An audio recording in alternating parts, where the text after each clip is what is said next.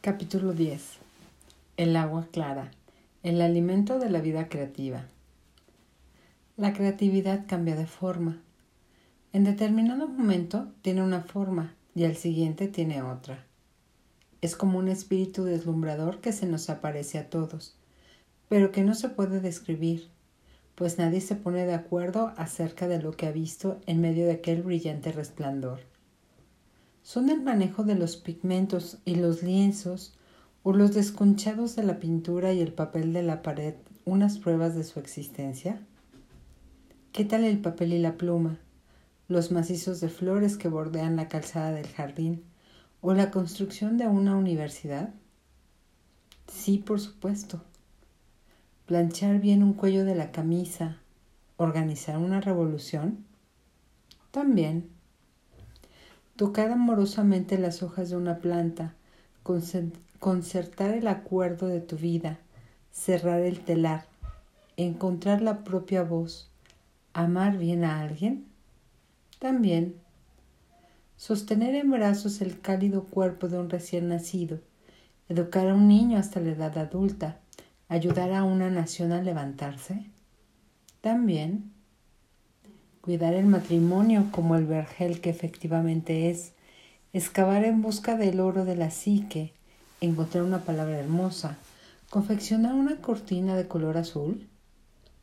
Todo eso es fruto de la vida creativa. Todas estas cosas pertenecen a la mujer salvaje, al fruto de la vida, ah, no es cierto, al río bajo el río que fluye incesantemente hacia nuestra vida. Algunos dicen que la vida creativa está en las ideas y otros dicen que está en las obras. En la mayoría de los casos da la impresión de encontrarse en un ser sencillo. No es la virtud, aunque eso está muy bien. Es el amor, es amar algo, tanto si es una persona como si es una palabra, una imagen, una idea, la tierra o la humanidad hasta el extremo de que todo lo que se pueda hacer con los sobrantes sea una creación. No es cuestión de querer, no es un acto individual de voluntad, es simplemente algo que se tiene que hacer. La fuerza creativa discurre en el terreno de nuestra psique buscando los huecos naturales, los arroyos que existen en nosotras. Nosotras nos convertimos en sus tributarios, en sus cuencas, somos sus estanques, sus charcos, sus corrientes y sus santuarios. La fuerza creativa salvaje discurre por los techos que tengamos, por los innatos y por los que nosotras cavamos en nuestras propias manos. No tenemos que llenarlos, solo tenemos que construirlos. En la tradición arquetípica se tiene la idea de que si alguien prepara un lugar psíquico especial, el ser, la fuerza creativa, la fuente del alma se enterará, se abrirá camino hacia él y establecerá en él su morada. Tanto si esa fuerza es convocada por el bíblico, sigue adelante y prepara el lugar para el alma, como si lo, perdón, como si lo es por una voz que como en una película Field of Dreams, en la que un campesino oye una voz que lo insta a construir un campo de golf para los espíritus de los jugadores difuntos le dice, si lo construyes, ellos vendrán. El hecho de preparar un lugar adecuado propicia la venida de la gran fuerza creativa.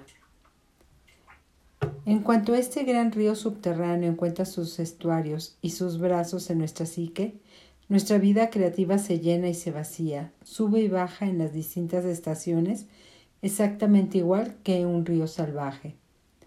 Estos ciclos dan lugar a que otras cosas se hagan, se alimenten, decaigan y mueran a su debido tiempo, una y otra vez. La creación de algo en un punto determinado del, del río alimenta a los que se acercan a él, a las criaturas que se encuentran corriente abajo y a las del fondo. La creatividad no es un movimiento solitario. En eso estriba su poder. Cualquier cosa que toque, quien quiera que la oiga, la vea o la perciba, lo sabe y se alimenta. Es por eso por lo que la contemplación de la palabra, la imagen o la idea creativa de otra persona nos llena y nos inspira en nuestra propia labor creativa. Un solo acto creativo tiene el poder de alimentar a todo un continente. Un acto creativo puede hacer que un torrente traspase la piedra. Por esta razón, la capacidad creativa de una mujer es su cualidad más valiosa, pues se ve por fuera y la alimenta por dentro a todos los niveles, psíquico, espiritual, mental, emotivo y económico. La naturaleza salvaje derrama incesantes posibilidades, actúa a modo de canal del parto, confiere fuerza, apaga la sed, sacía nuestra, nuestra hambre de la profunda vida salvaje. En una situación ideal, el río creativo... Ah, ah, ah, no, a ver. En una situación real, el río creativo, ningún dique y ningún desvío y sobre todo no se utiliza debidamente. esto no lo entendí muy bien. Bueno, el río de la mujer salvaje nos alimenta y nos convierte en unos seres que son como ella, dadores de vida. Mientras nosotros creamos, este ser salvaje y misterioso nos crea a su vez y nos llena de amor. Somos llamadas a la vida de la misma manera que las criaturas lo son por el sol y el agua. Estamos tan vivas que damos vida a nuestra vez. Estallamos, florecemos, nos dividimos y multiplicamos, fecundamos, incubamos, transmitimos, ofrecemos. Está claro que la creatividad emana de algo que se levanta, rueda, avanza impetuosamente y se derrama en nosotras, no de algo que permanece inmóvil esperando, aunque sea de manera tortuosa e indirecta, que nosotros encontramos el camino que conduce hacia él. En este sentido, jamás podemos perder nuestra creatividad. Está siempre allí, llenándonos chocando con cualquier obstáculo que se interponga en su camino. Si no encuentra ninguna salida para llegar hasta nosotras, retrocede, hace acopio de energía y embiste con fuerza hasta que consiga abrir una brecha. La única manera de evitar su insistente energía consiste en levantar constantes barreras contra ella o dejar que la negligencia y el negativismo destructivo la envenenen. Si buscamos con ansia la energía creativa, si tenemos problemas con el dominio de la fertilidad, la imaginación y la ideación, si tenemos dificultades para centrarnos en nuestra visión personal, actuar en consecuencia o llevarla a su cumplimiento, significa que algo ha fallado en la confluencia entre las fuentes y el afluente. A lo mejor, nuestras aguas creativas discurren a través de un ambiente contaminado en el que las formas de vida de la imaginación mueren antes de alcanzar la madurez. Con alta frecuencia, cuando una mujer se ve despojada de su vida creativa, Todas estas circunstancias se encuentran en la raíz de la situación. Hay también otras posibilidades más insidiosas. A lo mejor, una mujer admira tanto las cualidades de otra y o los aparentes beneficios adquiridos o recibidos por otra que se convierte en una experta en el arte de la imitación y se conforma tristemente con ser una mediocre copia en lugar de desarrollar las propias cualidades hasta sus más absolutas y sorprendentes profundidades. A lo mejor, la mujer está atrapada en una adoración o una hiperfascinación por sus heroínas y no sabe cómo socavar sus inimitables dones. A lo mejor tiene miedo porque las aguas son muy profundas, la noche es oscura y el camino es muy largo. Justo las condiciones necesarias para el desarrollo de las varias y originales cualidades propias. Puesto que la mujer salvaje se encuentra en el río bajo el río, cuando fluye hacia nosotras, también fluimos nosotras. Si la abertura que ella... Ah, ah, ah, no. Si la abertura que va de ella a nosotras está bloqueada, nosotras también estamos bloqueadas si sus corrientes están envenenadas por culpa de nuestros complejos negativos interiores, del ambiente o de las personas que nos rodean, los delicados procesos que configuran nuestras ideas también se contaminan. Y entonces somos como un río moribundo, lo cual no se puede pasar por alto, pues la pérdida de una clara corriente creativa constituye una crisis psicológica y espiritual. Cuando un río está contaminado, todo empieza a morirse, porque tal como sabemos por la biología medioambiental, cada forma de vida depende de todas las demás. Si, en un río de verdad, la juncía de la orilla adquiere una coloración marrón debido a la falta de oxígeno, los póneles, ah, ah, ah, sí, pólenes, no encuentran nada lo suficientemente vigoroso para que se pueda fecundar. El llanten cae sin dejar entre sus raíces el menor espacio para los nenufares. A los sauces no les crecen lamentos, los tritones no encuentran parejas y las efímeras no se reproducen. Por eso los peces no brincan fuera del agua, los pájaros no se zambullen y los lobos y otras criaturas que se acercan al río para refrescarse van a otro sitio, se mueren por haber bebido agua corrompida, o por haber devorado una presa que a su vez se había alimentado con las moribundas plantas de la orilla. Cuando la creatividad se queda estancada de alguna manera, el resultado siempre es el mismo. Ausencia de frescor, debilitamiento de la fertilidad, imposibilidad de que las formas inferiores de vida vivan en los intersticios de las formas de vida superiores, imposibilidad de producir una idea en contraposición a otra, de incubar, de engendrar nueva vida. Entonces nos sentimos enfermas y queremos seguir adelante. Vagamos sin rumbo fingiendo que las podemos arreglar, sin la lujuriante vida creativa o bien simulándola. Pero no podemos y no debemos. Para que regrese la vida creativa hay que limpiar y clarificar las aguas. Tenemos que adentrarnos en el fango, purificar los elementos contaminados, abrir de nuevo las aberturas, proteger la corriente de futuros daños. Entre los pueblos de habla española se, narra un antiguo cuento llamado La Llorona. Algunos dicen que su origen se remonta al siglo XVI, cuando los conquistadores invadieron los pueblos aztecas de México, pero es mucho más antiguo que eso. El cuento gira en torno al río de la vida, que se convirtió en un río de muerte.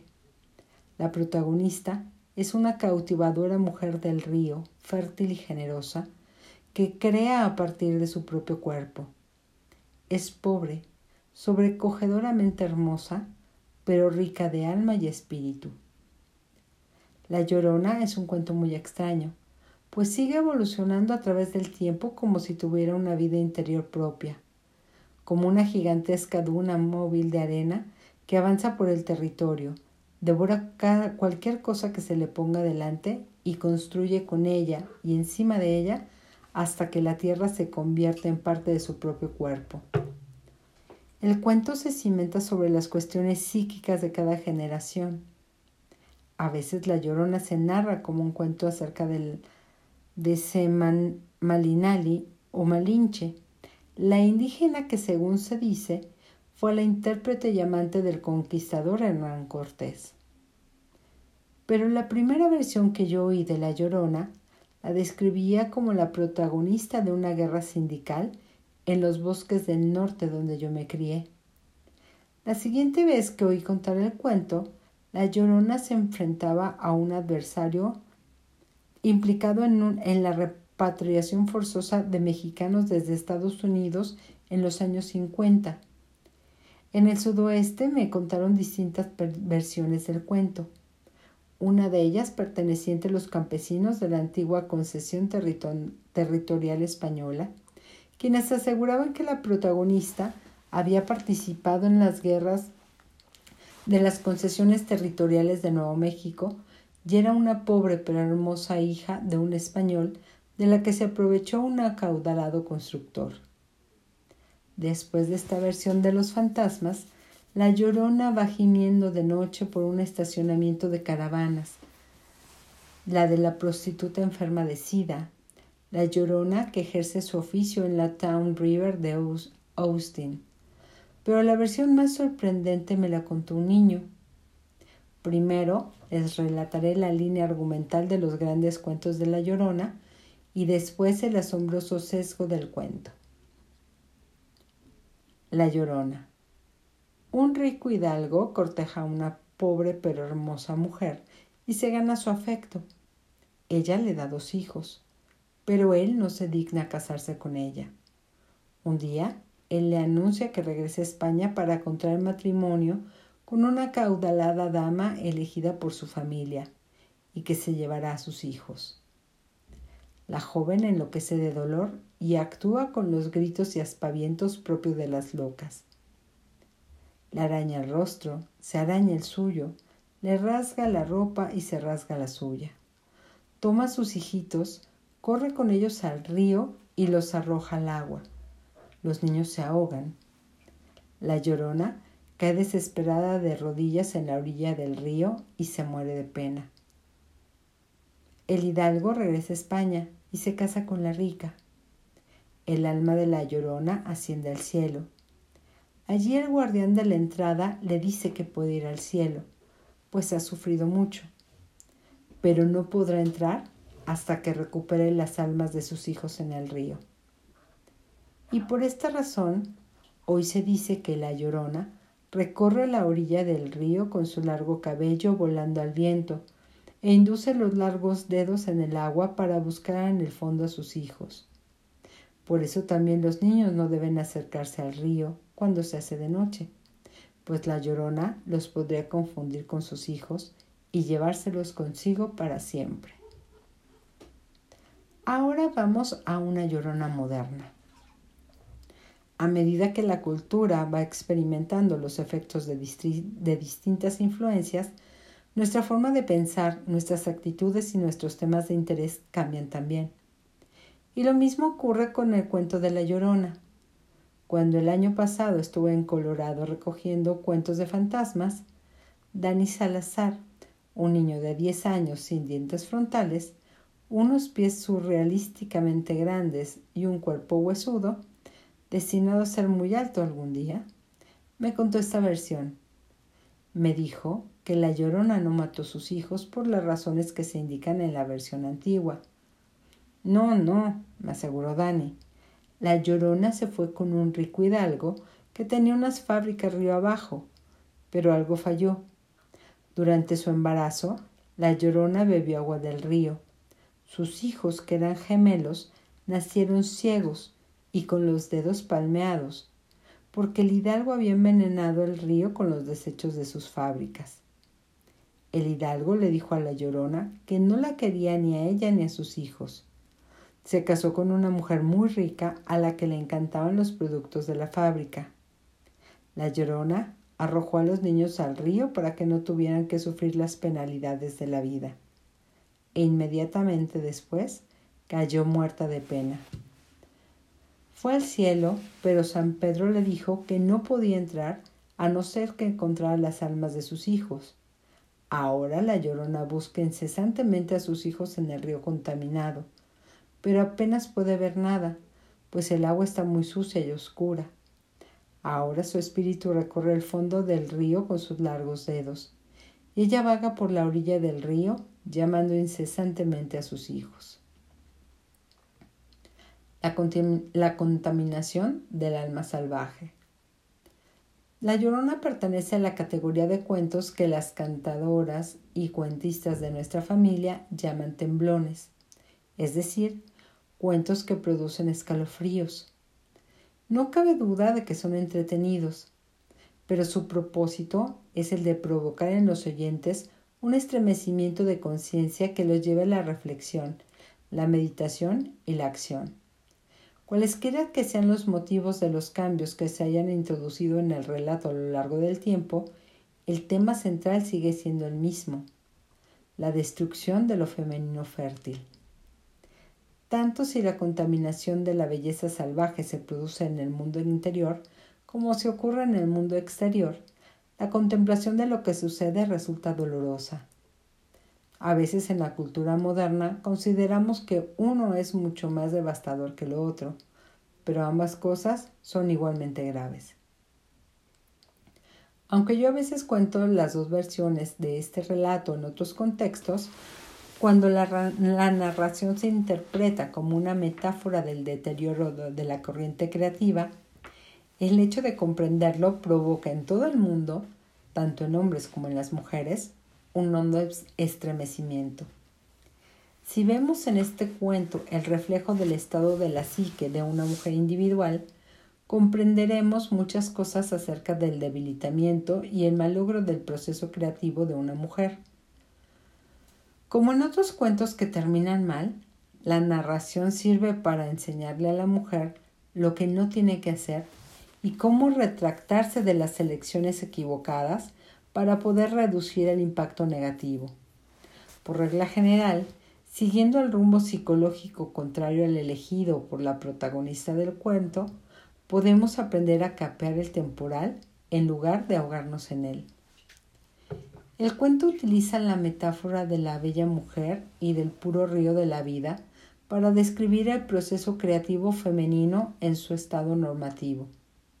Pero aquí, cuando se entremezclan con un ánimos destructivo, tanto la mujer como el río se deterioran, y entonces la mujer cuya vida creativa está menguando experimenta como experimenta como la llorona una sensación de envenenamiento y deformación y un deseo de matarlo todo. Posteriormente, se ve empujada a una búsqueda aparentemente interminable entre las ruinas de su antiguo potencial creativo. Para enderezar la ecología psíquica de la mujer, el río se tiene que volver a limpiar. No es la calidad de nuestros productos creativos lo que nos interesa en este cuento, sino el reconocimiento individual del valor de las propias facultades y los métodos necesarios para poder cuidar de la vida creativa que las rodea. Detrás de las acciones de escribir, pintar, pensar, curar, hacer, guisar, conversar, sonreír, realizar, está siempre el río bajo el río que alimenta todo lo que hacemos. En la simbología, las grandes extensiones de agua representan el lugar del que se cree que tuvo origen la vida. En el sudoeste hispano de Estados Unidos, el río simboliza la capacidad de vivir auténticamente. Se le llama la madre, la madre grande, la mujer grande, cuyas aguas discurren no solo por las acequias y los lechos de los ríos, sino que también se derraman sobre los cuerpos de las mujeres cuando nacen sus hijos. El río se ve como la gran dama que pasea por la tierra con una holgada falda azul y plata y a veces oro, que se tumba en el suelo para fertilizarlo. Algunas de mis viejas amigas del sur de Texas dicen que el río Grande jamás podría ser un río macho, sino que es un río hembra. ¿Qué otra cosa podría ser un río? dicen entre risas, sino la dulce acequia entre los muslos de la tierra. En el norte de Nuevo México, cuando hay tormenta o viento o cuando se produce una repentina inundación, se habla del río como si éste fuera una mujer sexualmente excitada, que en su ardor se apresura a tocar todo lo que puede para hacerlo crecer. Vemos, por tanto, que en este caso el río simboliza una forma de generosidad femenina que estimula, excita y apasiona, los ojos de las mujeres se encienden cuando crean. Sus palabras cantan alegremente. Sus rostros resplandecen de vida y hasta parece que se intensifica el brillo de su cabello. La idea las excita, las posibilidades las estimulan, el pensamiento las apasiona. Y al llegar a este punto, tal como ocurre con el gran río, tienen que fluir sin interrupción por su incomparable camino creativo. Esto es lo que hace que las mujeres se sientan satisfechas. Y esta es la situación del río que vivió la llorona antes de que tuviera lugar la destrucción. Pero a veces, como en el cuento, la vida creativa de una mujer es confiscada por algo que quiere hacer cosas pertenecientes al ego y exclusivamente para el ego, unas cosas que no poseen valor espiritual duradero, a veces, las presiones de la cultura a la que pertenece la mujer dicen que sus ideas creativas son inútiles, que nadie las querrá, que de nada sirve que siga adelante. Eso es una contaminación. Es como verter plomo al cauce del río. Eso es lo que envenena la psique. La satisfacción del ego es permisible e importante en sí misma, pero lo malo es que el hecho de vomitar los complejos negativos ataca toda la frescura, la novedad, el potencial, el carácter recién nacido, las cosas en fase de crisálida, la laguna y también lo que está en fase de crecimiento, lo viejo y lo venerado. Cuando hace demasiada alma, no, cierto, cuando falta demasiada alma o se produce un exceso de fabricación espuria, los desechos tóxicos se vierten en las puras aguas del río y destruyen no solo el impulso, sino también la energía creativa. El envenenamiento del río.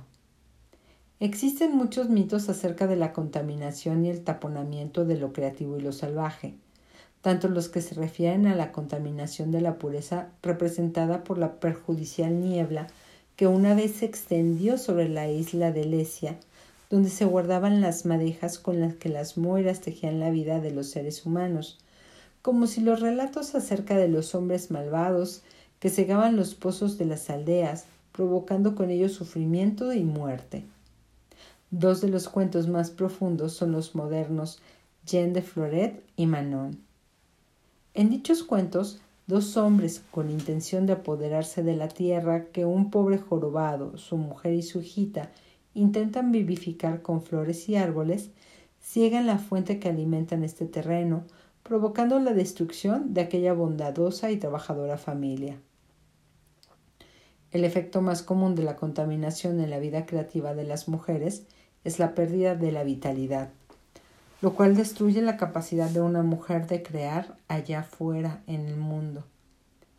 Aunque en los ciclos de la saludable vida creativa de una mujer, hay veces en que el río de la creatividad desaparece durante algún tiempo bajo tierra.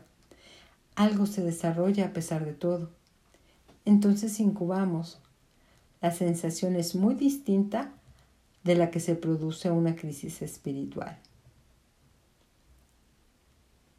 En un ciclo natural puede haber inquietud e impaciencia, pero jamás se experimenta la sensación de que, el alma, salvaje se está muriendo. Podemos establecer la diferencia examinando nuestras expectativas. Aunque nuestra energía creativa esté paralizada por alguna larga incubación, nosotros seguimos esperando con ansia el resultado, percibimos los crujidos y las vibraciones de esta nueva vida que da vueltas y suma en nuestro interior. No nos sentimos desesperadas, no investimos ni agarramos ávidamente. En cambio, cuando la vida creativa se muere porque no cuidamos la salud del río, la situación es muy distinta. Entonces sentimos exactamente lo mismo que el río moribundo. Experimentamos pérdida de energía y nos sentimos cansadas. Nada se arrastra, nada es fangoso, nada deja hojas, nada se enfría ni se calienta. Nos volvemos espesas y lentas en sentido negativo y estamos envenenadas por la contaminación o por una acumulación de tareas atrasadas y un estancamiento de nuestras riquezas. Todo parece contaminado, turbio y tóxico. ¿Cómo se puede haber contaminado la vida creativa de una mujer? Toda esta embarradura de la vida creativa invade las cinco fases de la creación, la inspiración, la concentración, la organización, la puesta en práctica y el mantenimiento. Las mujeres que han perdido una o más fases dicen que no se les ocurre nada, nuevo, útil o empático. Se distraen fácilmente con aventuras amorosas, demasiado trabajo, demasiados juegos, demasiado cansancio o temor al fracaso. A veces no pueden amalgamar toda la mecánica de la organización y su proyecto queda diseminado y fragmentado en 100 lugares distintos. A veces los problemas surgen como consecuencia de la ingenuidad con que la mujer se plantea su propia extroversión. Cree que por actuar un poco en el mundo exterior ha hecho algo importante. Pero ese equivale a hacer los brazos, pero no las piernas o la cabeza de una cosa y considerarla terminada. La mujer se siente necesariamente incompleta. A veces una mujer tropieza con su propia introversión y se limita a desear que las cosas existan.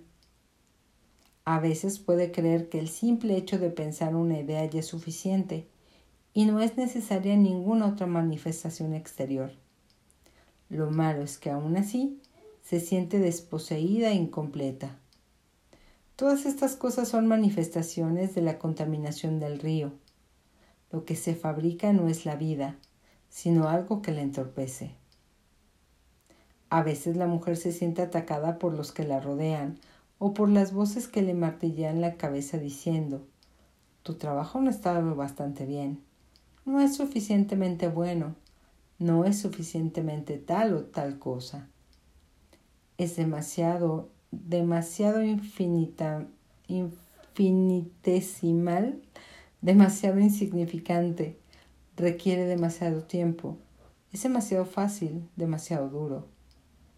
Todo esto es como verter cadmio a las aguas del río.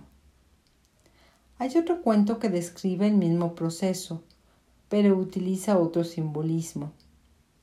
En un episodio de la mitología griega, los dioses decretan que unas aves llamadas arpías castiguen a un tal Fineo. Cada vez que a Fineo le servían la comida, por arte de magia, la bandada se acercaba, le robaba parte de la comida, desperdigaba otra parte y manchaba con sus excrementos el resto, dejando al pobre hombre muerto de hambre. Esta contaminación literal se puede entender también en sentido figurado como una serie de complejos del interior de la psique cuya única razón de ser es enredar las cosas. Este cuento es un típico temblón, nos hace estremecer, pues todas conocemos y hemos experimentado esta situación. El síndrome de la arpía destruye por medio de la denigración todas las cualidades y todos los esfuerzos de una mujer utilizando un diálogo interior extremadamente despectivo. A una mujer se le ocurre una idea y la arpía se la caga encima. Creo que voy a hacer tal o tal cosa o tal otra, dice la mujer.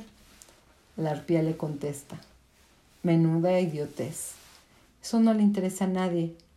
Es tan simple que hasta da risa. Mira bien lo que te digo.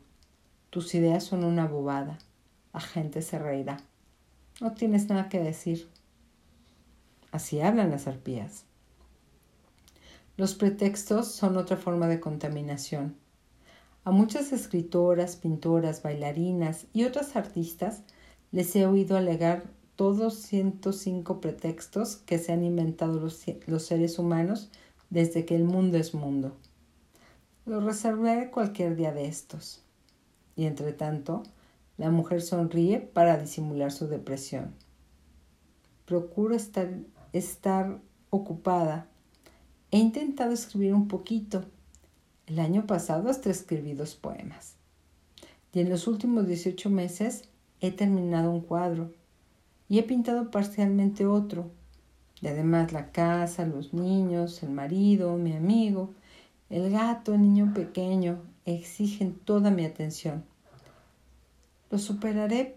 No tengo dinero, no tengo tiempo, no consigo buscar un hueco. No puedo empezar hasta que tenga los mejores y los más caros instrumentos o experiencias. Ahora mismo no me apetece. No estoy de humor. Necesito por lo menos un día de tiempo para hacerlo. Es que, es que. Y hasta aquí llegamos el día de hoy. Bye.